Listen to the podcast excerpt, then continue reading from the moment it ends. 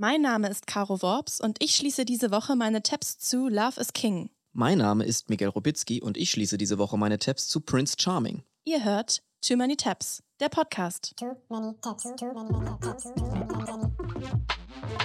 Too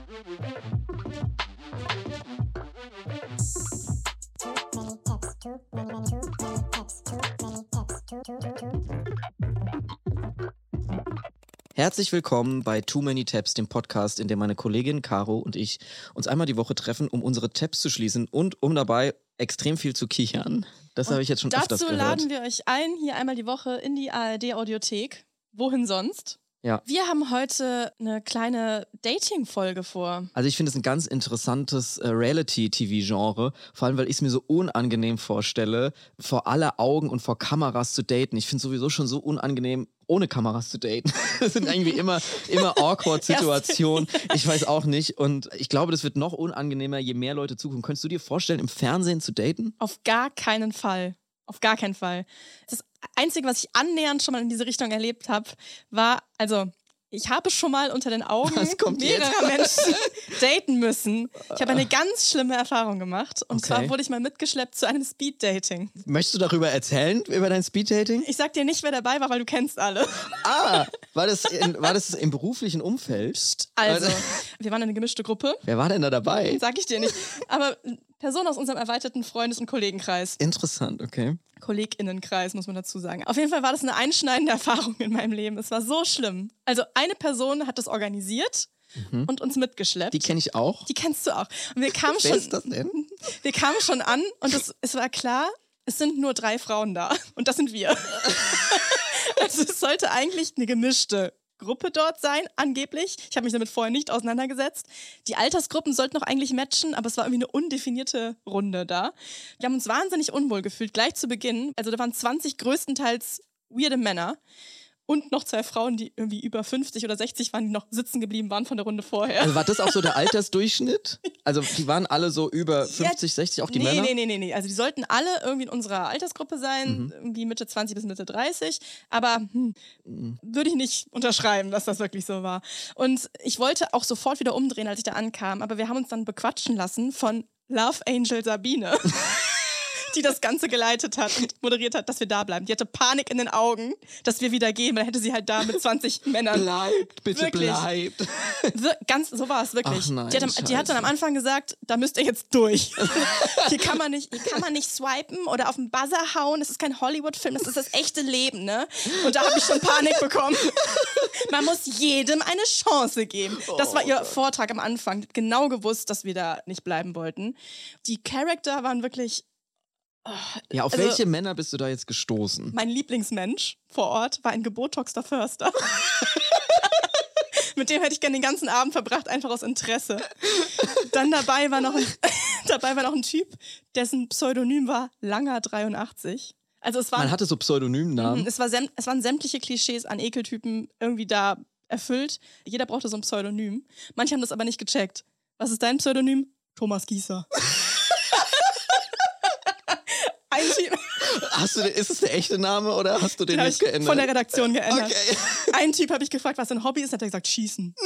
Doch, es war, nein, es war ganz schlimm. Ich hatte einfach, Ich nicht ich hatte 20 mal sieben Minuten blanke Angst. Es war so schlimm. Ich war so sauer auf die, wir alle waren sauer auf die Person, die uns da hingeschleppt hat. Und Love Angel Sabine hat dann vor jeder Runde gesagt, ihr habt jetzt sieben Minuten Zeit, euch kennenzulernen, euch zu verlieben. Schrecklich! Sieben Minuten Zeit, sich zu verlieben. Gebt der Liebe eine Chance. Sie hat vor jeder Runde gesagt, let's love. Und dann, das sieht man jetzt nicht, weil es ein Podcast ist, mit der Hand diese Herzgeste. Let's love.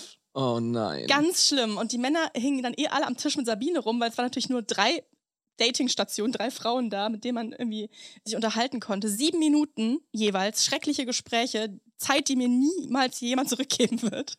Und an den Tisch mit Sabine fanden eigentlich die besten Gespräche des Abends statt. Da hat nämlich Sabine erzählt. Also einmal, es war ganz komisch, da hatten wir den Fall, da ist bei einer Teilnehmerin nach zehn Minuten der Opa gestorben. Sie musste auf einmal ganz schnell ins Krankenhaus. Nein. Na klar ist das passiert, sicher. Das Oh. hättest du dir auch, hättest du dir auch einfallen lassen Oh, ich muss können. ganz schnell ins Krankenhaus, mein Opa brennt. das Also das war wirklich ganz sicher. Also Theorien dazu. Ist das einfach eine schlimme Idee? Ist das immer so schlimm, diese Speed-Datings? Oder ist das eigentlich ein ganz gutes Konzept? Ja, oder es stirbt jetzt halt, Person- weil es Tinder und solche Sachen gibt. Ne? Also da sind wahrscheinlich die jungen Leute, die gehen ja jetzt nicht mehr zum Speeddating. Ja, oder ist es eigentlich eine gute Idee, so das offline mal zu machen? Aber die Person, die uns dahin geschleppt hat, hat einfach das erste Google-Ergebnis genommen. Vielleicht war das auch der naja, Fehler. das könnte sehr gut sein, dass das einfach der Fall war. Ja, ich, aber- Also ich würde das auf jeden Fall gern verdrängen, diese Erfahrung. Ja, also ich würde auf jeden Fall sagen, Eine köstliche Anekdote. Slay. und damit gehen wir in unsere Tabs.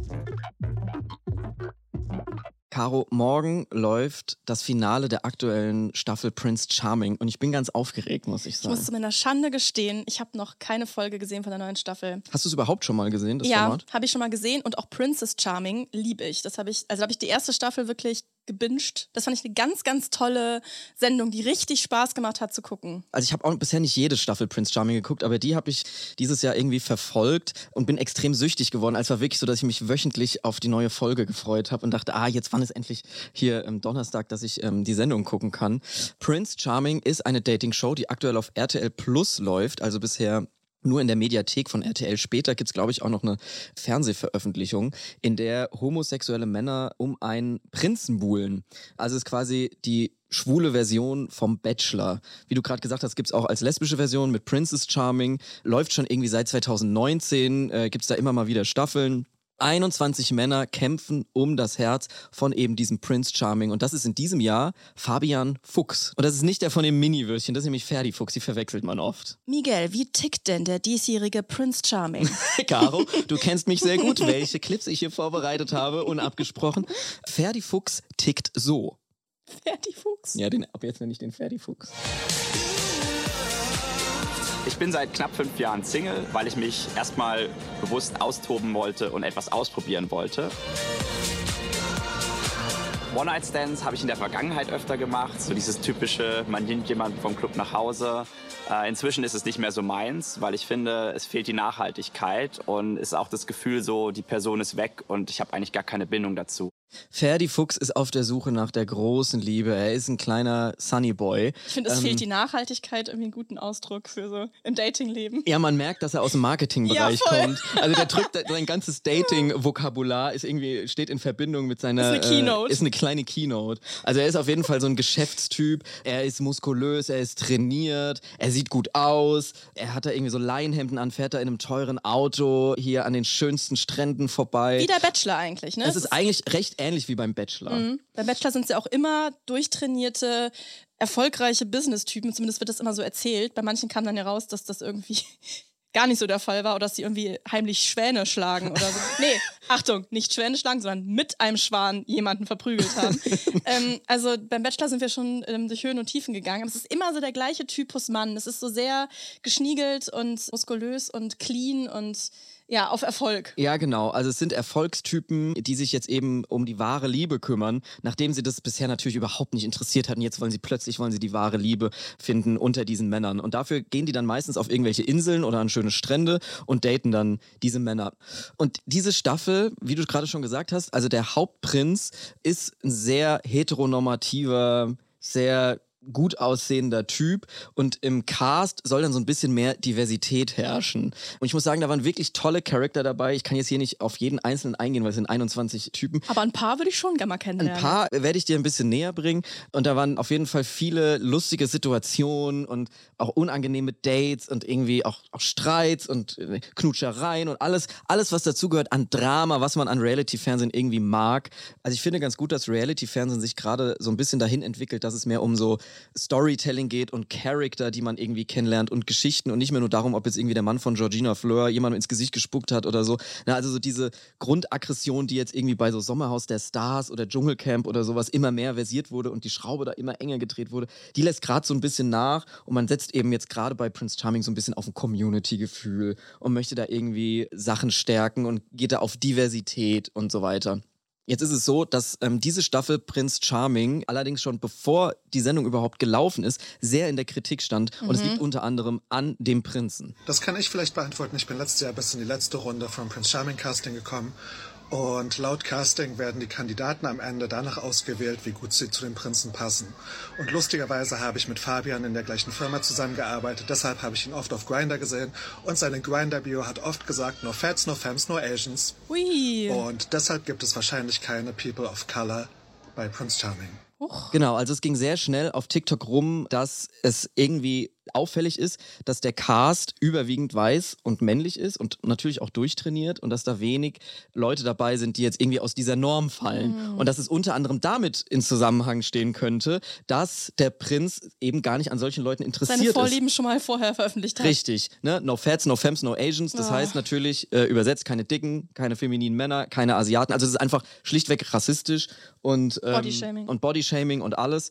Und es spiegelt sich auch in der Sendung wieder, weil irgendwie der überwiegende Teil, der nicht äh, weiß und durchtrainiert ist, dann sehr schnell von Ferdi Fuchs irgendwie rausgekegelt wurde aus dem Game. Und überhaupt hatte der auch ganz komische Hottakes in der Sendung, dass irgendwie der CSD unnötig sei. Man darf da nicht zu doll sein und darf nicht zu Ah, viele nicht Rechte zu einfordern. Genau, bitte bloß nicht zu schwul. Also gab es eine kleine Diskussion, da hat dann ein Kandidat namens Leon, der mir sehr sympathisch war. Leon hat sich dann da auf jeden Fall sehr stark dagegen positioniert, wo man aber auch immer sagen muss, ja okay, also bei diesen Dating-Formaten geht es halt immer darum, diesen einen Mann zu begehren. Deine Position steht dann da auf dem Spiel, ob du jetzt mit dem dann weiter datest oder nicht, also ob du dem gefällst, du musst ja immer diesem einen Mann dann da so gefallen. Das ist irgendwie ein bisschen shady, fand ich das. Aber Leon hat da auf jeden Fall trotzdem widersprochen. Und solche Diskussionen gab es da eben immer die ganze Zeit. Und abgesehen davon fand ich den Prinzen auch so irgendwie nicht so toll. Also man merkt schon, Reality-Fernsehen ist auch immer so ein bisschen politisch, weil natürlich es immer eine Rolle spielt, welche Personen sind dabei, wie werden diese Personen inszeniert, was wird von den Reihen geschnitten. Ich habe, wie gesagt, die Staffel sehr gerne geguckt und es hat mir trotzdem alles Spaß gemacht. Es war einfach gutes Storytelling. Aber jetzt ist es so, dass ein paar Leute aus dem Cast schon so ein bisschen den Tigesbild haben, dass nicht alles immer so reingeschnitten wurde, wie sie sich das gewünscht haben. Schon Nämlich- bevor die Staffel fertig gelaufen ist. Nee, das ist jetzt so im Laufe der Staffel immer mal wieder gab es dann so Mhm. YouTube-Interviews und so. Und das ist unter anderem der Leon, der auch in dieser Diskussion widersprochen hat. Und sonst in der Villa, wir hatten halt einfach eine echt gute Zeit. Wir haben uns die ganze Zeit irgendwie unterhalten, wir haben irgendwie rumgedallert, da wird ja wirklich wenig eingeschnitten. Wir hatten so, ich hatte so viele interessante Gespräche.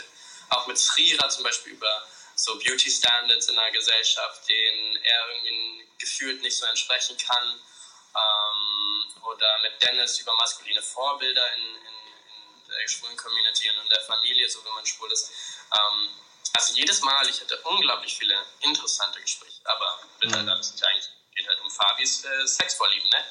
Also es wird immer nur reingeschnitten, wenn sie irgendwie übers Bumsen reden und alle Sachen, die irgendwie gesellschaftlich ein bisschen relevant sind, die die gerne mit reingebracht hätten, haben es irgendwie nicht in den Schnitt geschafft. Irgendwie finde ich das komisch. Das fand ich so toll bei Princess Charming, dass die da so richtig offen, also man hat wirklich was gelernt. Beim quasi Trash-TV gucken hat man richtig viel über die Community irgendwie mitgenommen. Die haben Ja. super interessante Gespräche und Diskussionen geführt. Also das fand ich da richtig cool. Schade, dass das hier irgendwie dann so Irgendwie ist es da jetzt so rausgetröpfelt, dass es da alles nicht so mit rechten Dingen zuging. Also da haben bestimmt viele problematische Sachen stattgefunden und so Dating-Formate und Reality-Fernsehen sind ja an sich auch schon immer so ein bisschen problematisch. Aber eben ist es jetzt hier bei diesem schwulen oder lesbischen Dating-Format nicht viel problematischer als jetzt bei den anderen auch. Und es ist trotzdem wichtig, diese Formate zu gucken, weil wenn die keiner guckt, dann werden die ja eingestellt und es geht natürlich trotzdem um Sichtbarkeit. Also es ist quasi so ein kleiner Etappensieg, was die Community angeht. Und trotzdem haben sich jetzt bei mir so viele Tabs und Fragen noch geöffnet, die ich gerne mal klären würde. Und deswegen habe ich mir gedacht, laden wir einfach einen Kandidaten aus Prince Charming, aus dieser Staffel, mal bei uns im Podcast ein. Und der ist uns jetzt zugeschaltet, nämlich Dennis O. Hallo, ich grüße euch. Hallo, Wie herzlich schön, willkommen. euch zu hören. Ich habe ja sogar den Luxus, euch zu sehen, so ein bisschen. Dennis ist uns zugeschaltet über Google Meet. Und du bist ja dieses Jahr Kandidat von Prince Charming gewesen. Da würde mich jetzt als allererstes interessieren, wie kommt man auf die Idee, da mitzumachen? Also was ist so der, die erste Initialzündung, dass man sagt, da gehe ich rein? Wisst ihr das, wie, wie Leute so ihren Weg zur Religion so ein bisschen finden? Ne? So laufe ich quasi immer durchs Leben und versuche auf alle möglichen Hinweise vom Universum so ein bisschen zu achten. Nicht, dass ich da jetzt gezielt irgendwie ständig die Augen offen halte, aber wenn irgendwie so was Komisches passiert, was manche Leute auch so ein Glitch in der Matrix nennen, ne, denke ich immer so, warum jetzt ausgerechnet? Und ich weiß noch ganz genau, da hatte ich, da lief eine Vorschau von Prince Charming das hat mich auf einmal so komplett überkommen im ganzen Körper. Ne? Das hat so ein bisschen gekribbelt in mir drin und das war, das war total willkürlich und ich dachte so, okay, das muss einen Grund haben.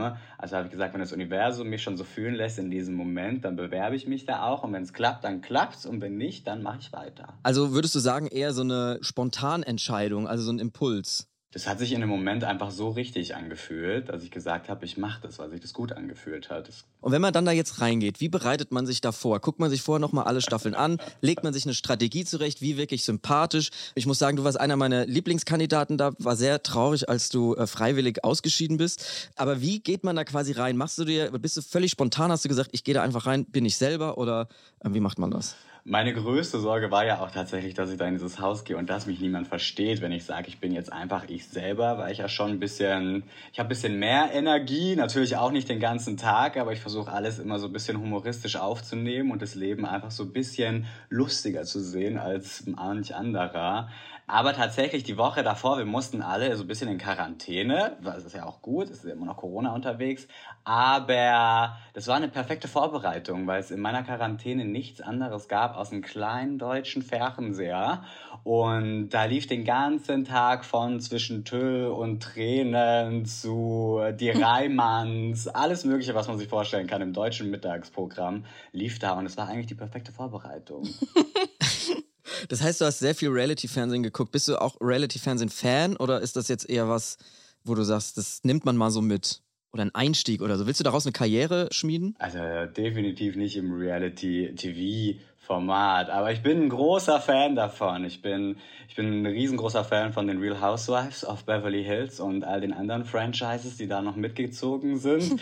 Ich gucke mir das gerne an. Einfach Leute zusammenwerfen. Ne? Du gibst denen natürlich auch ein bisschen was zu trinken und dann guckst du mal, was passiert. Ja, wie viel, wie viel Alkohol fließt denn da wirklich? Das würde mich auch mal interessieren. Genug. Gibt es da schon so ein Begrüßungsprosecco, dass alle auf, auf Temperatur kommen? Ich meine, das Thema Alkohol wurde oder wird, glaube ich, in solchen Formaten leider eh sehr verherrlicht und glorifiziert. Ne? Also es wird gar nicht so viel aufgeklärt, wie viel Schaden das auch mit ziehen kann. Finde ich ein bisschen schade, aber ist natürlich auch Teil von so einem Sommerexperiment, was man da so ein bisschen hat, zumindest in diesem TV-Format noch.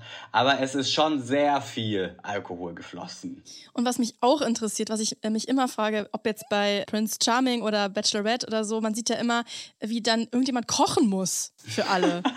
dann in der Villa wird da wirklich selber gekocht und meldet sich da jemand freiwillig oder gibt es da Catering, das wird gestaged, dass, da, dass ihr Essen selber machen müsst? Also wir hatten den, den Luxus, das ist natürlich, das sieht man auch immer zur, zur Gentleman's Night und zur Happy Hour, da gibt's immer so ein bisschen Fingerfood, das sieht toll aus, das haben wir auch nicht zubereitet, aber äh, wir haben selber für uns tatsächlich gekocht, ja.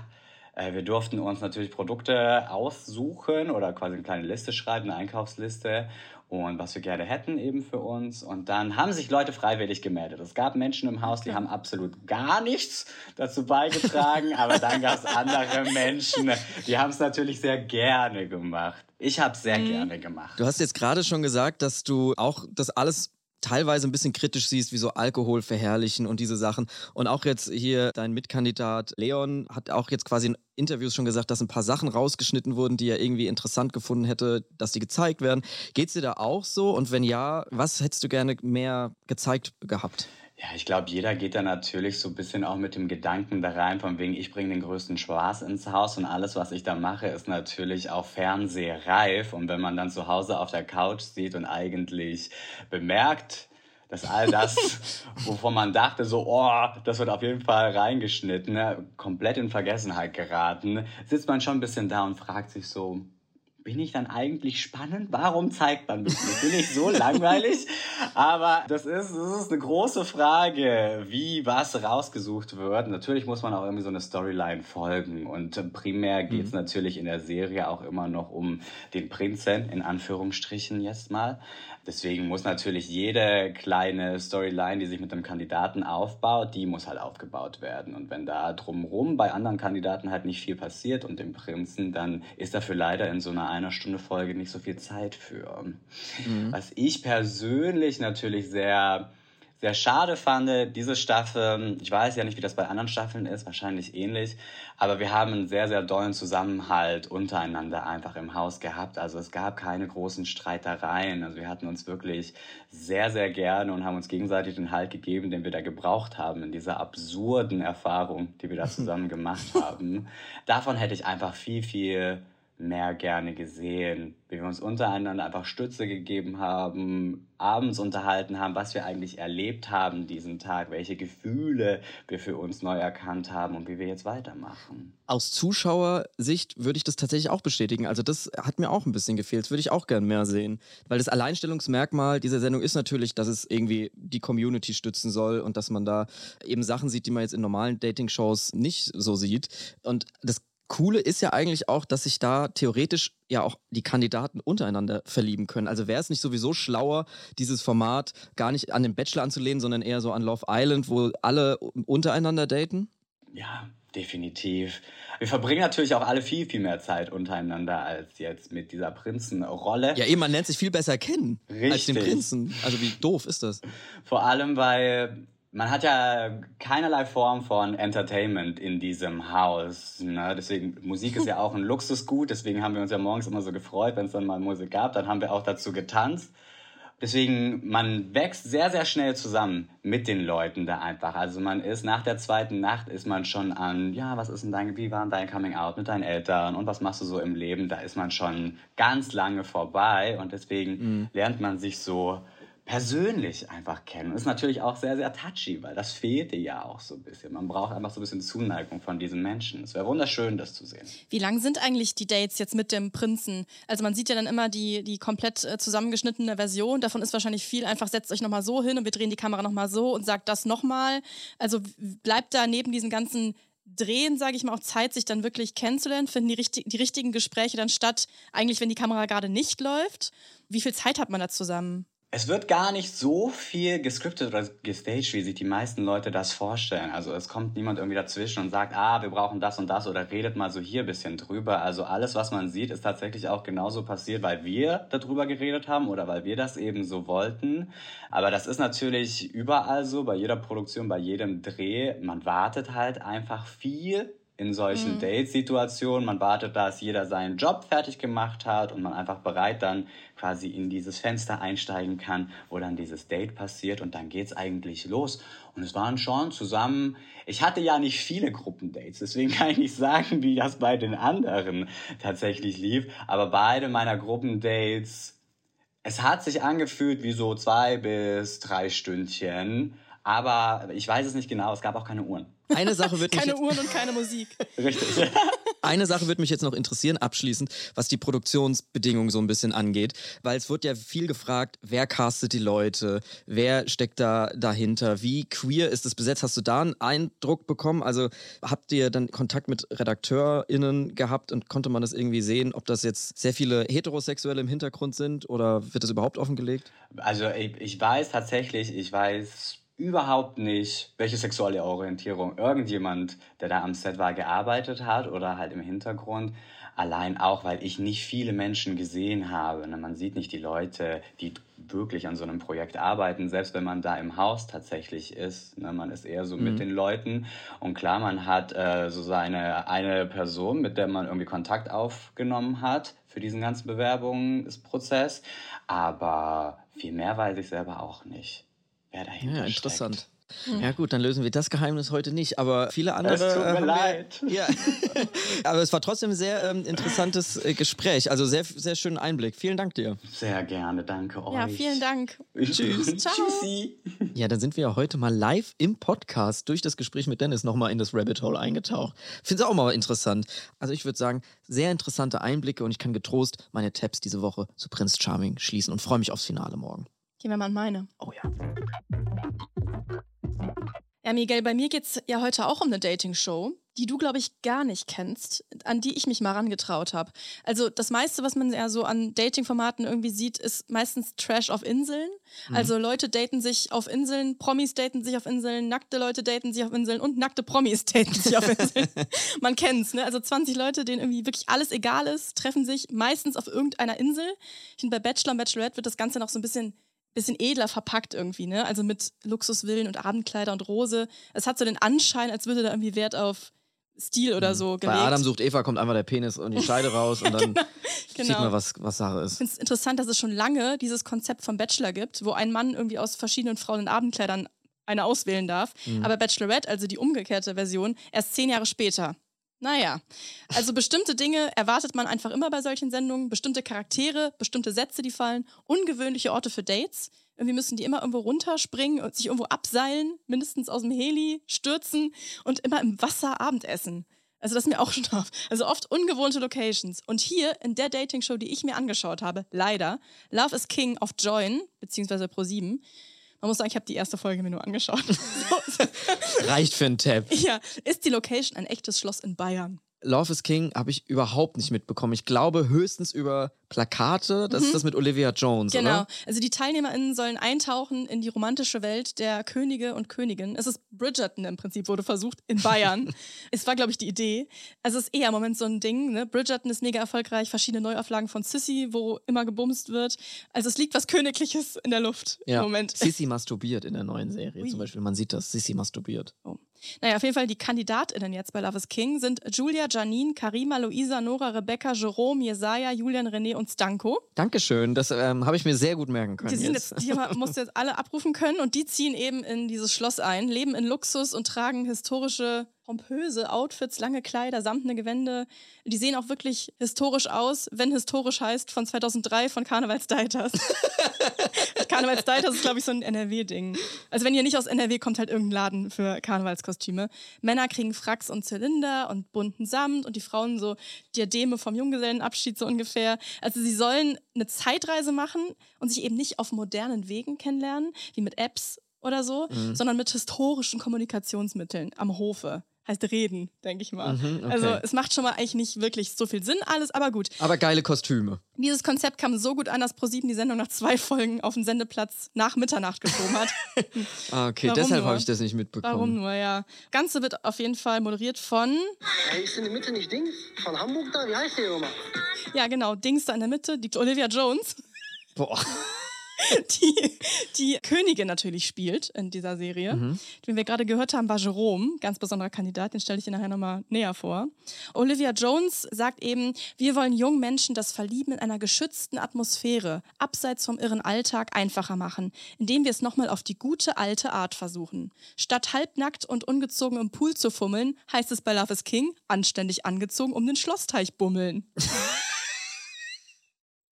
Okay, also daten wie im Mittelalter, man kommt ins Gefängnis, wenn man schwul ist. Schauen wir mal. Also es ist irgendwie, sie bekommen ein komplettes Makeover natürlich, Benimmcoachings, Poesie-Workshops, Tanzstunden und so weiter. Und sie sollen vergessen, was sie über Dating zu wissen glauben. Naja, gucken wir mal. Ich bin sehr gespannt, ob Mhm. dieses Konzept aufgeht. Natürlich, sie müssen dann irgendwie versuchen, so Verbeugungen und Knicks und Stuhl zurechtrücken. Es gibt Ballabende, respektvoll reden. Sie müssen sich gegenseitig immer mit Prinz und Prinzessin ansprechen. Prinz Jerome.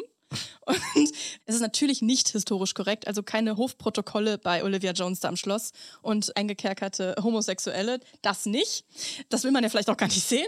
Auf jeden Fall läuft es dann so ab, dass die KandidatInnen erstmal reinkommen und vor Königin Olivia treten und sich vorstellen und sagen müssen, warum es nicht gereicht hat in der Vergangenheit. Und alle sagen, an zu hohen Ansprüchen ist es gescheitert. Daran liegt es, dass sie Single sind. Und dann kommen sie eben an und müssen dann ins Zelt der Verwandlung. Sie nutzen die Macht der Verwandlung. Als Prinzessinnen und Prinzen tauchen sie in eine andere, längst vergessene Epoche ein. Also sie gehen in so ein Zelt, müssen da alle ihre Piercings rausnehmen und neue royale Kleidung anziehen und sind dann halt verwandelt und bekommen erklärt, wie man sich am Hof benehmen muss dann. Regeln sind zum Beispiel, achten sie auf ihre Körperhygiene oder speisen sie möglichst geräuschlos. Ja, Gute Tipps. danke für die Tipps. Ja. Also Tipps, die Bock machen, die man anscheinend auf einer Zeitreise zum ersten Mal irgendwie zum ersten Mal hört. Zur Begrüßung gerne die Hände schütteln und nicht schreien und nicht beim Essen die ganze Zeit äh, Essensreste aus dem Mund fallen lassen. Finden aber zunächst auch alle ganz gut, wie zum Beispiel mein Lieblingskandidat Stanko. Also ich bin großer Fan von, sag ich mal, äh, alter Zeit. Großer Fan von alte Zeit, sag ich mal. Also, Olivia sagt halt, Kleider haben die Macht der Verwandlung. Sie muss es ja wissen. Ich weiß nicht, wie gut das wirklich klappt mit dieser Verwandlung dann. Zum Beispiel Jerome, ein komplett kopftätowierter Ofensteuermann, der sagt das hier. Ich habe eine Prinzenrolle dabei. Du hast eine Prinzenrolle dabei? Ja. Mhm. Und diesen äh, Prinzenrolle-Gag, den zieht er auch gnadenlos durch. Wichtig ist, dass die Prinzessin an sich mit der Prinzenrolle klarkommt. Das ist sein Signature-Move, immer die Prinzenrolle zu erwähnen. Das ist äh, Jeroms Running Gag. Wenn er, eine Frau, wenn er eine Frau gut findet, sagt er Riesenlob, super Frau. Was ich mal einen geilen Satz fand, ich schreibe mir die dann auch manchmal auf, weil die so geil sind. Bei Naked Attraction, wo man wirklich äh, quasi, wo das Konzept ist, man sieht erst die nackten Körper und dann sieht man die Person, das Mhm. Gesicht dazu, hat mal eine zu dem Penis gesagt, hat ihn quasi so einen gepiersten Penis angeguckt und meinte, witzig, frech, gefällt mir. Das fand ich auch. Das habe ich mir auch mal aufgeschrieben in mein Notizbuch. Dann kann ich mir sowas besser merken. Ja, Riesenlob, super Frau, finde ich, geht Ja. auf jeden Fall auch in eine Richtung. Und er hat auch gute Texte zum Schloss, finde ich. Gut, natürlich ist das jetzt nicht meine Einrichtung, das ist schon äh, veraltet quasi. Veraltet quasi. Veraltet. 18. Jahrhundert. Oh, Oh. Gott. Also das ist so ein bisschen der Vibe. Es sind halt die gleichen Trottel, sag ich mal, die man sonst kennt, nur halt verkleidet. Und diese penetrante Prinzenrolle-Witz ist halt schon so ein bisschen der Modus. Die Frauen sagen halt alle, dass sie schon immer mal eine Prinzessin sein wollten, die auf ihren Traumprinzen wartet. Sich so einmal wie eine Prinzessin zu fühlen, in einem schönen Kleid, in einem tollen Schloss auf den Traummann zu warten. Das ist irgendwie eine märchenhafte Vorstellung. Ja, dann muss man halt in der Zeit zurückreisen bei ProSieben. In der Zeit zurückreisen heißt natürlich, das war auch eine Zeit, wo es absolut keine Frauenrechte gab, aber ist ja auch egal. Also hier ist Emanzipation eh. Ja, wer rausfliegt, abgefahren. wer rausfliegt, wird auf dem Marktplatz verbrannt, so nach dem Motto. Ja, also mental findet aber tatsächlich ein bisschen Zeitreise statt, kriegt man so langsam den Eindruck.